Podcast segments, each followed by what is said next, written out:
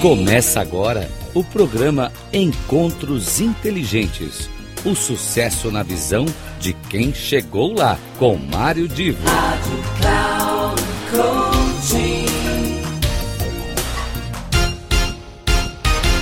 Alô, alô, amigos da Rádio Cloud Coaching. Começa agora mais um dos nossos encontros inteligentes, aquele momento em que tem muito conteúdo, muita coisa importante que você pode usar na sua vida. E eu, Mário Divo, estive na semana passada apresentando a primeira parte de uma conversa muito, mas muito legal com o Jaime Troiano, uma das maiores autoridades do Brasil nesta questão de branding, de gestão de marcas. E uh, o assunto estava focado em marcas globais. Uh, marcas de grandes empresas e falando de grandes empresas, a gente sempre pensa em empresas multinacionais. E nós terminamos o último programa quando eu fazia uma abordagem em que muitas empresas elas estão presentes junto ao consumidor atualmente, ainda que elas não tenham loja física no país. Ou seja, existe um país ou claro, vários países, onde existem empresas que atendem aquele consumidor, mas ela não tem nenhuma loja física. Isso está se tornando muito frequente também, independente de se falar em, em multinacional, quando nós pensamos hoje em banco digital. Banco digital é um banco que tem todas as funções de um banco, só que não tem um local físico, tudo é feito via web, via internet. Então a minha pergunta é como é que se faz, ou como é que na visão dele é o caminho para essas empresas desenvolverem uma gestão adequada da marca, mesmo sem terem uma presença física no local. Nós vamos retomar a conversa por aí e eu volto daqui a pouquinho uh, para aquelas minhas palavras de encerramento. Até já! se a gente voltar para o passado, que era normal, você qualquer tipo de ação, fosse no, ligado a um consumidor, fosse no B2B, você sempre ter uma operação local para suporte de distribuição ou de manutenção, alguma coisa, atendimento ao cliente. Hoje em dia, a gente tem produtos que circulam e a empresa não tem uma presença física no país. Hoje a gente tem serviços. Né? Um exemplo que a gente pode ter bem atual é a Amazon. Você compra um livro, eu comprava um livro da Amazon, recebia em casa, mas não existia um escritório da Amazon no Brasil. Você, você tem hoje Facebook que se você quiser anunciar no Facebook, você tem que pagar por cartão internacional. Então a, você tem a empresa operando, mas ela não está no país. Como é que você vê a questão da relação da marca com o consumidor dentro dessa nova realidade? É, é, é quando a gente fala que a marca não está no país. É, gente... Fisicamente é empresa. É, então, a gente tem uma visão talvez ainda uh, ultrapassada de que a presença física é o que dá uh, vida para a empresa e para a marca. E desde que a gente entrou na fase da, engenharia digital, internet, etc., isso deixou de ser verdade, viu, Mário? Porque eu acho que a realidade cria uma forma de ser vista à distância, cria uma forma de ser vista virtualmente, que independe dessa presença física. Aliás, se você for pensar bem, já acontecia isso no passado. Quando eu era garoto, eu lembro que tinha gente que fazia o seguinte: olha, eu vou para os Estados Unidos, você não quer que eu te compre uma calça ali? Eu lembro disso. A calça, cara, a calça ali. Então a caneta cross, lembra também? Tinha caneta. é Ou não existia no Brasil, mas já existia na nossa, vamos dizer, no nosso imaginário, né? Eu costumo dizer sempre o seguinte: o verdadeiro lugar onde as marcas estão distribuídas é a nossa gôndola mental. Quer dizer, quando a marca está presente presente na nossa gôndola mental, no, nas nossas prateleiras mentais, ela existe, seja ela uma que tenha representação física ou não. A gôndola mental é mais importante ou precede a própria presença física. Né? Então você acha, eh, você com isso me levaria a concluir que eu posso ter uma, um, digamos assim, uma, uma uma determinada marca presente no imaginário de um determinado grupo de um país e a marca vai para lá não porque ela quer, mas porque o consumidor lá quis. Entendeu a, a lógica? Se você. É que a ligação picou. É, né? Eu quis dizer o seguinte: a, um determinado conjunto de pessoas forma uma imagem ou uma. coloca a marca na gôndola mental e, portanto, leva a marca para este ambiente, mesmo que a empresa antes não tivesse tido essa vontade. Ou seja, o consumidor hoje leva e puxa a marca para um ambiente novo, mesmo que isso não estivesse na estratégia da empresa. É possível pensar é, isso? É, é exatamente. A, a, eu acho que muitas vezes a vida da marca na cabeça das pessoas é mais intensa, mais presente antes mesmo da empresa tomar algumas atitudes, até porque a gente tem outras formas de comunicação hoje que são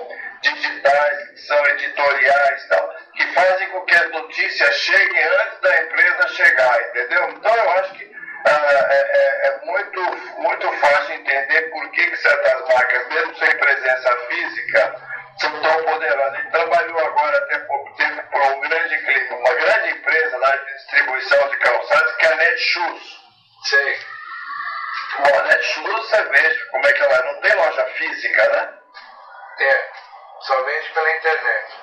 Ou da Fit, etc., na área de roupas, mas elas existem como se estivesse com uma loja na rua direita em São Paulo, pode dizer, vai?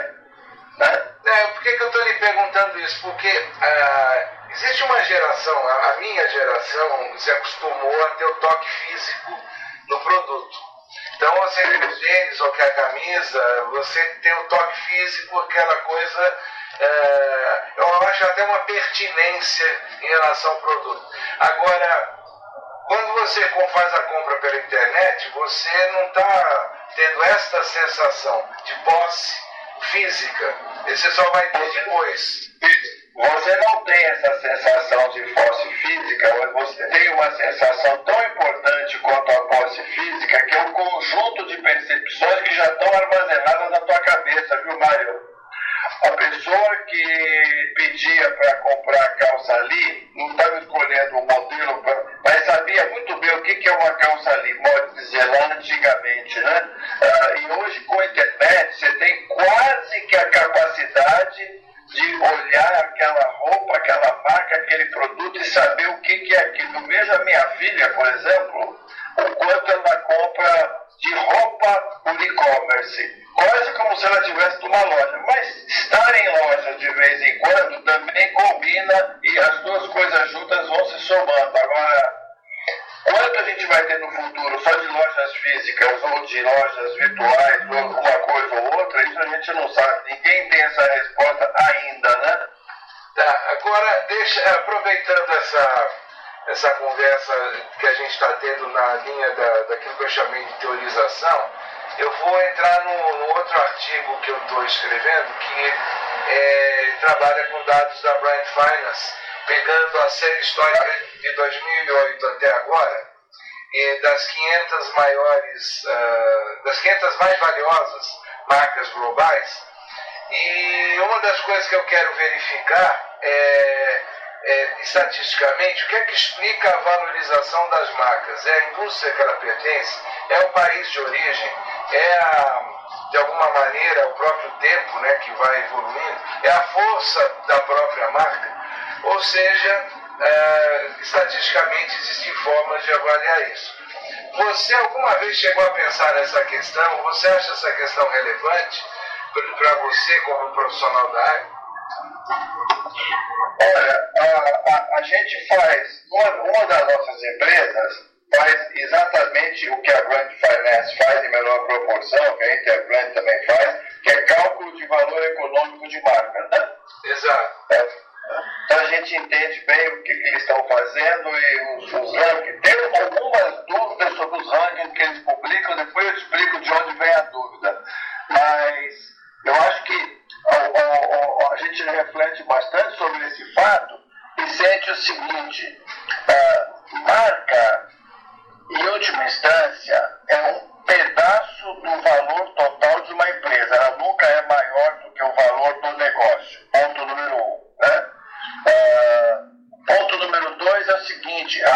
tem um valor que depende diretamente do fluxo de caixa adicional que ela é capaz de gerar. muito bem.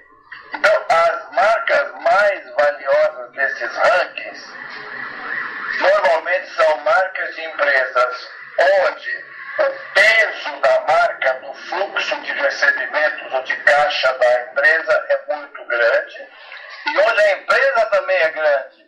Porque você pega o caso do Brasil, vamos pegar o caso dos bancos brasileiros. Quais são as marcas que estão sempre lá na frente? A Itaú, Bradesco, etc. Correto? Certo. Por quê? Porque são empresas que têm um fluxo de caixa normalmente muito grande. E mesmo que a marca nessas empresas não pese tanto, o valor da marca é grande porque a fração que ela representa no volume total de negócios ou de fluxo de caixa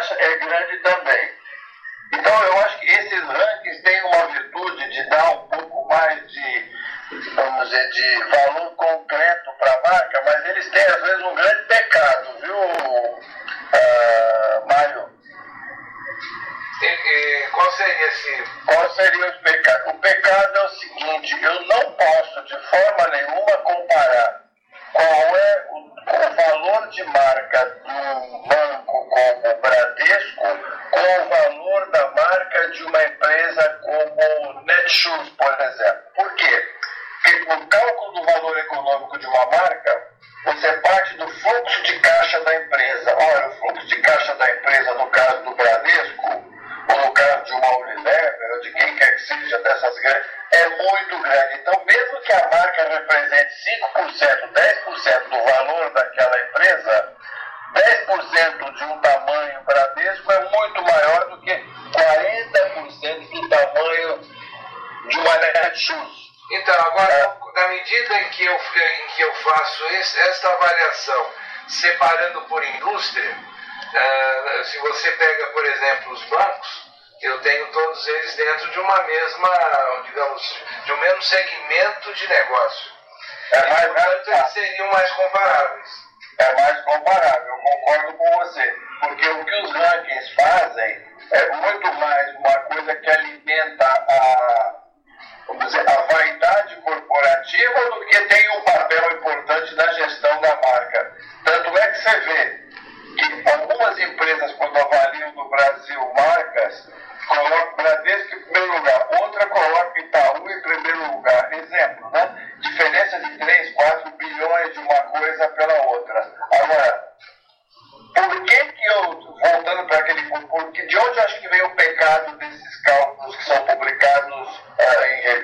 etc.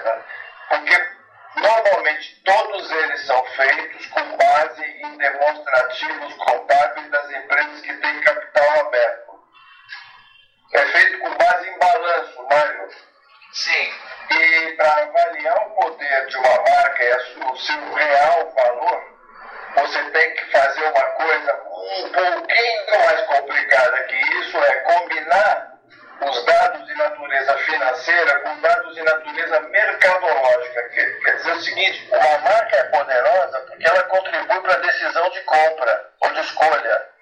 Isso normalmente nesses casos de grandes rankings não é considerado devidamente com cuidado, porque ninguém vai fazer pesquisas para todas as marcas que eles avaliam. Eles se apropriam do balanço e fazem algumas inferências Agora, a partir no, do caso, no caso da Brand Finance da, da Interbrand, pelo menos pelo que eu entendi da metodologia, eles levam, cada um chama de um jeito diferente, mas eles levam em consideração o que eles chamam de força da marca. Então eles levam, eu concordo, mas eles não calculam isso, porque eles não podem calcular isso para um ranking de 100 marcas, fazer estudos específicos para calcular força força da marca que você só consegue identificar com trabalhos específicos junto ao mercado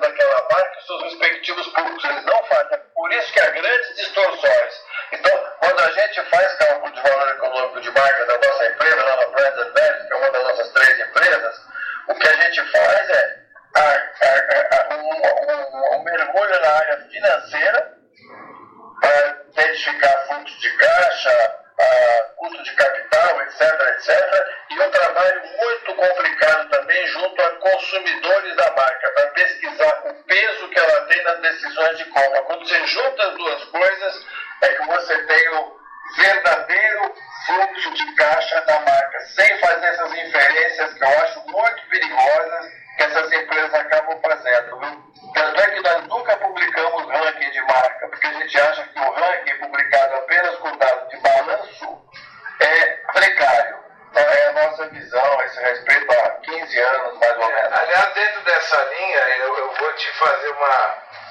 pergunta. Como é que você explicaria, até uh, abrir um parênteses antes, a academia é, cobra muito que se avance numa determinada conceituação, que é o que eu vou te perguntar. Depois até eu explico melhor, mas eu vou fazer a pergunta como faria um repórter de televisão. Como é que você explicaria para uma criança de 10 anos a diferença entre brand value e brand, brand equity? Olha, a gente é, vai na nossa empresa, vai, vai, conceitua uh, brand equity como a participação da marca no valor total da empresa. Então, exemplo, fizemos há pouco tempo um caso de uma empresa na área de produtos alimentícios, onde o brand equity era igual a 27%, ou seja,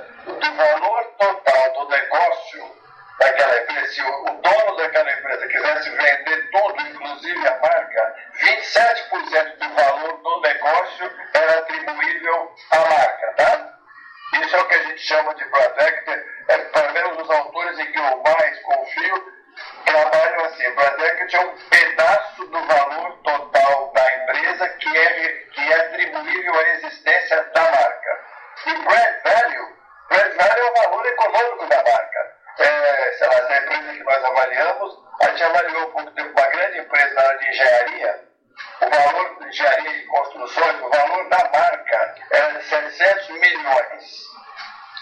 Brand value, o valor total da empresa era 7 milhões, era, era não chegava a 7, era 5, 5 e tanto, de forma tal que o brand equity era 700 dividido pelo valor total, dá uns 14% mais ou menos. Brand equity é uma fração do valor total da empresa. E brand value é o valor propriamente da marca. Na realidade, é, na realidade você, a tua visão, o brand equity é função do brand value e do valor da empresa. Exatamente, exatamente. O, o brand equity é uma função, é uma, é uma fração do valor total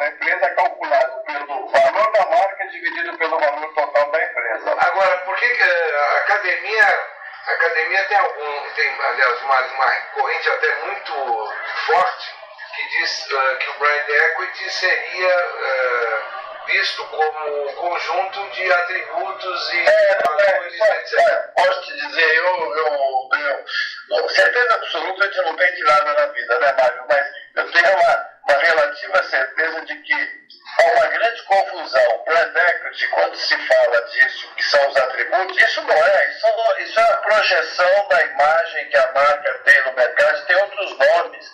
Quer dizer, brand equity é uma realidade de natureza puramente financeira e não de personalidade. Quer dizer, você, eh, na sua visão, brand equity, ele, é, exemplo, reputação, imagem, eu ter uma, uma empresa onde a, a, marca dessa empresa carrega uma reputação, uma imagem e, e, atributos positivos. Isso compõe o seu brand equity ou não? Não, isso, alimenta, isso alimenta o brand equity, porque uma empresa que tem mais reputação, tem uma projeção de imagem mais bem resolvida, obviamente alimenta com isso o valor que a marca tem.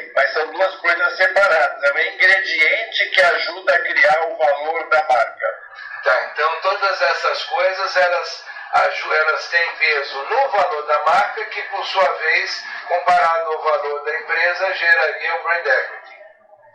É isso. Ah, de novo, esses atributos, todas essas questões, elas são é, é, como se fosse uma equação onde eu tenho é, variáveis e eu tenho é, coeficientes dessas variáveis, que o resultado da equação me dá um valor da marca. Isso, isso. Aí, ah, então tá bom, olha, é, você agora tem outro compromisso, de novo, muito obrigado e é. eu vou te mandar um e-mail e a gente mantém. Por favor. Tá bom? E boa, um abraço, boa sorte aí na sua vida americana. Um abraço. Muito obrigado. Boa sorte. Tchau. Então, meus amigos, é isso daí. Vocês notem uma verdadeira aula do Jaime Troiano. É, foi um papo maravilhoso.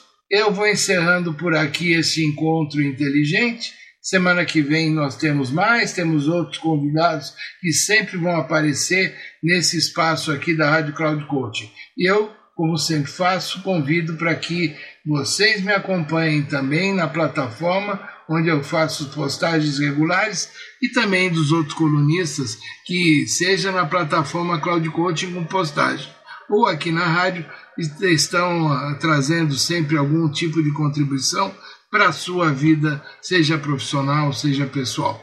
Um grande abraço e até lá.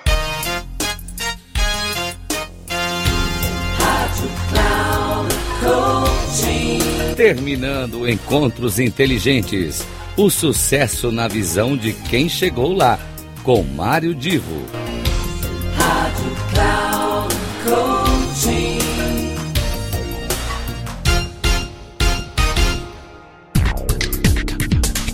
Não perca Encontros Inteligentes. O sucesso na visão de quem chegou lá, com Mário Divo sempre às terças-feiras, às 8 da manhã, com reprise na quarta às 12 horas e na quinta às 16 horas, aqui na Rádio Cloud Coaching. Acesse o nosso site radio.cloudcoaching.com.br e baixe o nosso aplicativo na Google Store.